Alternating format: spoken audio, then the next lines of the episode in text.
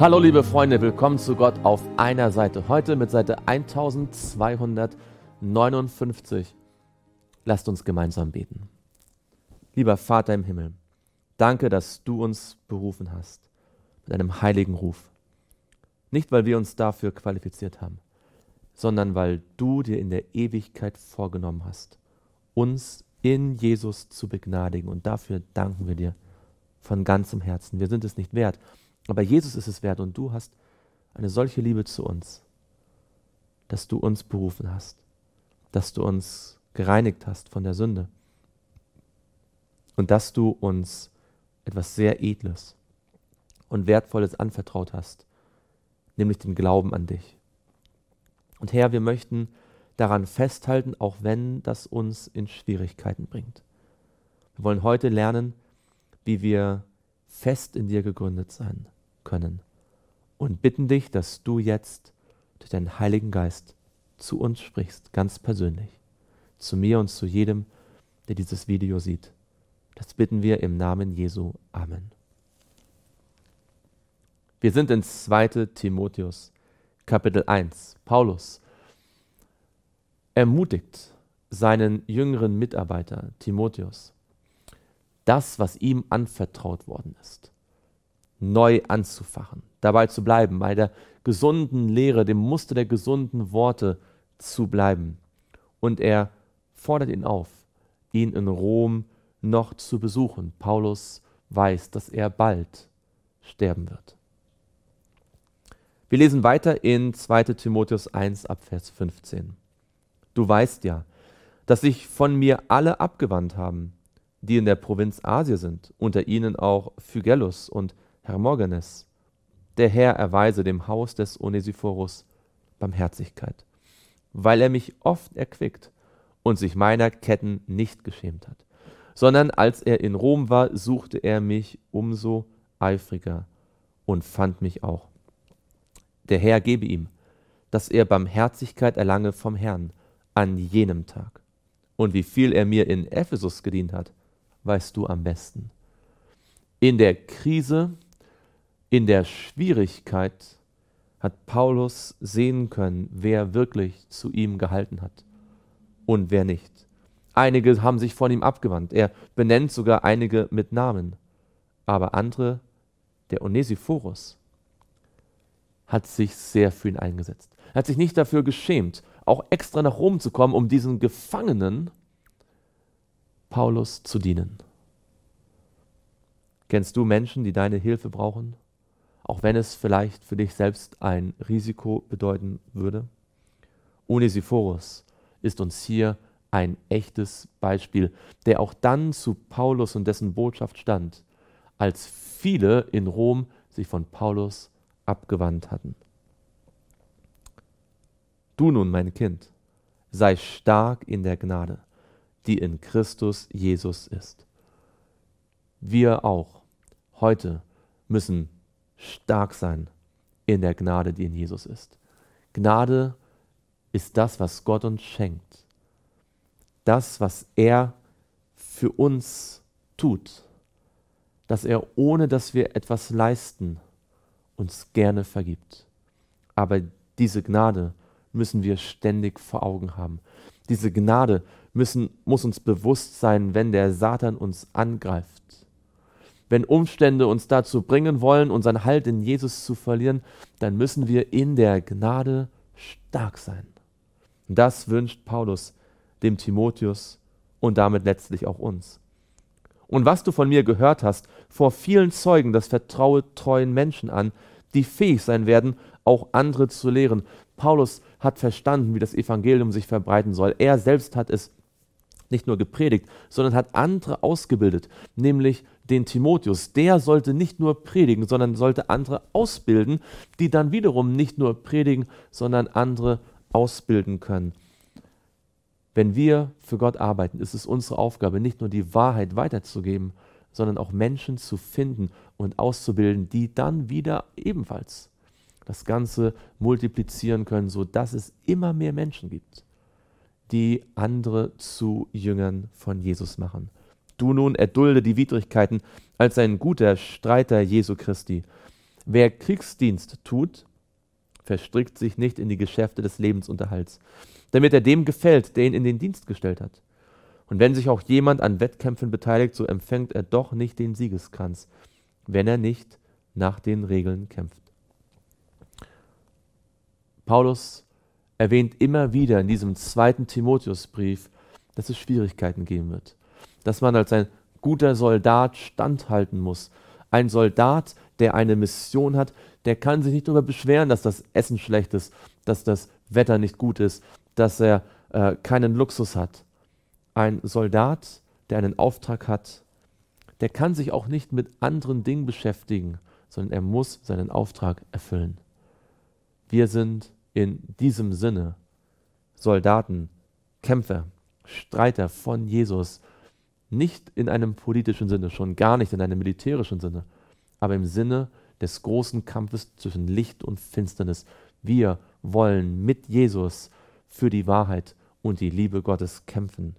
Und deswegen muss auch dieses Werk, diese Mission unsere Priorität sein. Wir können uns nicht in anderen Dingen verstricken und dabei das außer Acht lassen, was Gott uns anvertraut hat. Dies gilt auch insbesondere für Menschen, die von Gott in den Vollzeitdienst gerufen worden sind. Sie können nicht gleichzeitig noch ein, ein anderes Standbein haben, das genauso ihre Aufmerksamkeit erfordert, weil sie dann nicht von ganzem Herzen Jesus dienen können. Der Ackersmann, der sich mit der Arbeit müht, hat den ersten Anspruch auf die Früchte. Bedenke die Dinge, die ich sage, und der Herr gebe dir in allem Verständnis. Was Paulus mit anderen Worten sagt, ist, wenn du für Gott dienst, wenn du Vollzeit als Evangelist, als Prediger in den Dienst gerufen wirst, dann darfst du auch erwarten, dass Gott dich versorgt, dass auch die Gemeinde dann für dich aufkommt. Du musst nicht noch eine weitere säkulare, weltliche Beschäftigung haben, um Geld zu verdienen auf Dauer. Halte im Gedächtnis Jesus Christus, aus dem Samen Davids, der aus den Toten auferstanden ist, nach meinem Evangelium, in dessen Dienst ich Leiden erdulde, sogar Ketten wie ein Übeltäter. Aber das Wort Gottes ist nicht gekettet. Auch wir sollen Jesus Christus im Gedächtnis halten. Wie leicht kann es im Alltag passieren, dass die Dinge uns überfluten in unserem Gehirn und wir gar nicht mehr an Jesus denken. Lasst uns das als Aufforderung an uns nehmen. Halte im Gedächtnis Jesus Christus. Und was für eine ermutigende Botschaft, dass auch wenn wir in schwierigsten Situationen sind, das Wort Gottes kann man nicht anketten. Man kann uns vielleicht ins Gefängnis sperren, man kann uns einschränken, aber Gottes Wort wird immer weiterlaufen. Gott hat tausend Wege, von denen wir nichts wissen. Gottes Wort kann man nicht einschließen. Darum ertrage ich alles standhaft, um der Auserwählten willen, damit auch sie die Errettung erlangen, die in Christus Jesus ist, mit ewiger Herrlichkeit. Paulus weiß, wenn ich standhaft bin, wenn ich das erdulde, wenn ich nicht murre, dann werden andere, die das beobachten, die das sehen, die werden ermutigt werden. Lieber Freund, liebe Freundin, wenn du schlimme Dinge durchmachst, aufgrund des Glaubens, dann bleibe standhaft, weil es für andere zum Segen sein wird, wenn sie sehen, welche Kraft Gott dir schenkt. Glaubwürdig ist das Wort. Wenn wir mitgestorben sind, so werden wir auch mitleben. Wenn wir standhaft ausharren, so werden wir mitherrschen. Wenn wir verleugnen, so wird er uns auch verleugnen. Wenn wir mit Jesus gestorben sind, wenn unser alter Mensch am Kreuz mitgekreuzigt ist, so werden wir mit Jesus leben und werden mit ihm ewig leben. Wenn wir mit ihm ausharren, werden wir auch mit ihm herrschen. Wenn wir untreu sind, so bleibt er doch treu. Er kann sich selbst nicht verleugnen. Wenn wir ihn nicht bekennen, wird er auch uns nicht im Himmel bekennen vor den Engeln und vor dem Vater. Aber Jesus wird nie untreu sein. Er wird immer treu zu seinem Wort stehen. Auch wenn wir untreu sind, bleibt er treu. Seine Treue ist unveränderlich, egal was wir in unserem Leben jemals getan haben. Sodass, wenn wir uns bekehren, zurückkehren, er immer treu zu seinem Wort steht. In Haggai steht, dass sein Wort, aufgrund dessen er schon die Israeliten aus Ägypten herausgeführt hat, sein Geist werden immer bestehen bleiben, sodass wenn wir uns zu ihm wenden.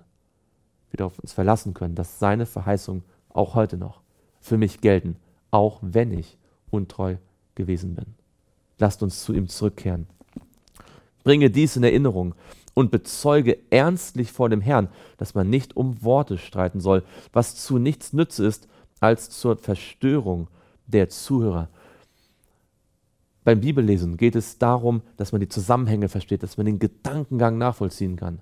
Vielleicht gibt es Streit über einzelne Worte und Leute versuchen dann durch Besserwisserei ähm, Streit zu erzeugen, was nur dazu führt, dass die Geschwister in der Gemeinde verwirrt sind. Und Paulus sagt, streite nicht um Worte. Strebe eifrig danach, dich Gott als bewährt zu erweisen, als einen Arbeiter, der sich nicht zu schämen braucht, der das Wort der Wahrheit recht teilt. Dieses, diesen Gedanken finden wir immer wieder bei Paulus, sich nicht zu schämen. Und hier geht es darum, das Wort Gottes richtig zu verstehen, es richtig zu schneiden, gerade zu schneiden. So steht es im Original Griechischen eigentlich, gerade zu schneiden, die Bibel richtig auszulegen, nicht wegen einzelner Worte, irgendwelche seltsamen Neuinterpretationen vornehmen, nicht das Wort Gottes zu verbiegen, um der Welt und Kultur sich anzupassen, sondern gerade zu schneiden, genauso wie das Wort Gottes uns gegeben ist. Als ein echter Arbeiter Gottes müssen wir die Bibel auch so auslegen, wie die Bibel sich selbst erklärt. Die unheiligen, nichtigen Schwätzereien aber meide, denn sie fördern nur noch mehr die Gottlosigkeit und ihr Wort frisst um sich wie ein Krebsgeschwür. Zu ihnen gehören Hymenäus und Philetus, die von der Wahrheit abgeirrt sind, indem sie behaupten, die Auferstehung sei schon geschehen und so den Glauben etlicher Leute umstürzen. So wie heute gab es auch damals Irrlehren, mit denen Menschen vom wahren Glauben weggeführt worden sind. Paulus sagt, das ist wie ein Krebsgeschwür. Meide das, halte dich davon fern. Auch wir sollen uns von Irrlehren fernhalten damit sie nicht wie Krebsgeschwür in unseren Gemeinden Menschen vom Glauben wegführen. Aber der feste Grund Gottes bleibt bestehen und trägt dieses Siegel. Der Herr kennt die Seinen. Und jeder, der den Namen des Christus nennt, wende sich ab von der Ungerechtigkeit. In einer Zeit, in der ähm, auch heute Irrlehren wie Krebsgeschwür sich verbreiten, gibt es ein festes Fundament, auf dem wir bauen können. Ein Fundament, das ein Siegel trägt, nämlich Gott weiß, wer zu ihm gehört. Gott kennt diejenigen, die aufrichtig ihn suchen und die wirklich von ganzem Herzen mit ihm leben wollen, die ewiges Leben wirklich erstreben. Und alle die tatsächlich sich mit Jesus identifizieren, die Jesus nachfolgen wollen, die werden sich von der Sünde, von der Ungerechtigkeit abwenden. Das ist das Fundament, auf dem die Wahrheit steht. In einem großen Haus gibt es aber nicht nur goldene und silberne Gefäße, sondern auch hölzerne und irdene. Und zwar die einen zur Ehre, die anderen aber zur Unehre. Wenn nun jemand sich von solchen reinigt, wird ein Gefäß zur Ehre sein, geheiligt und dem Hausherr nützlich, zu jedem guten Werk bereitet. Ich möchte ein Gefäß zur Ehre sein, sodass Gott all das tun kann, was er mit meinem Leben tun möchte, wozu er mich geschaffen hat, welche Gaben er mir gegeben hat.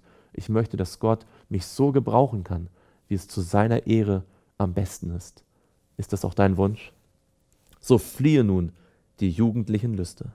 Jage aber der Gerechtigkeit, dem Glauben, der Liebe, dem Frieden nach, zusammen mit denen, die den Herrn aus reinem Herzen anrufen wenn es auch dein Wunsch ist, dann lasst uns diese Entscheidung heute fällen, die jugendlichen Lüste beiseite zu legen und Gottes Gnade, Gottes Gerechtigkeit nachzujagen, und zwar gemeinsam mit all denen, die ebenfalls Jesus nachfolgen wollen. Lasst uns gemeinsam beten. Lieber Vater im Himmel, wir möchten Gefäße zur Ehre sein. Wir möchten das Wort Gottes so weitergeben, wie du es gemeint hast und möchten auch andere dazu anleiten, das so zu tun, dass wieder andere dadurch befähigt werden, dein Wort weiterzugeben. Herr, lass uns echte, treue Mitarbeiter sein in deinem Werk. Lass uns auch bereit sein, Dinge zu erleiden, damit andere sehen, dass dein Evangelium wirklich echte Kraft hat. Das alles bitten wir im Namen Jesu. Amen. Música Amen.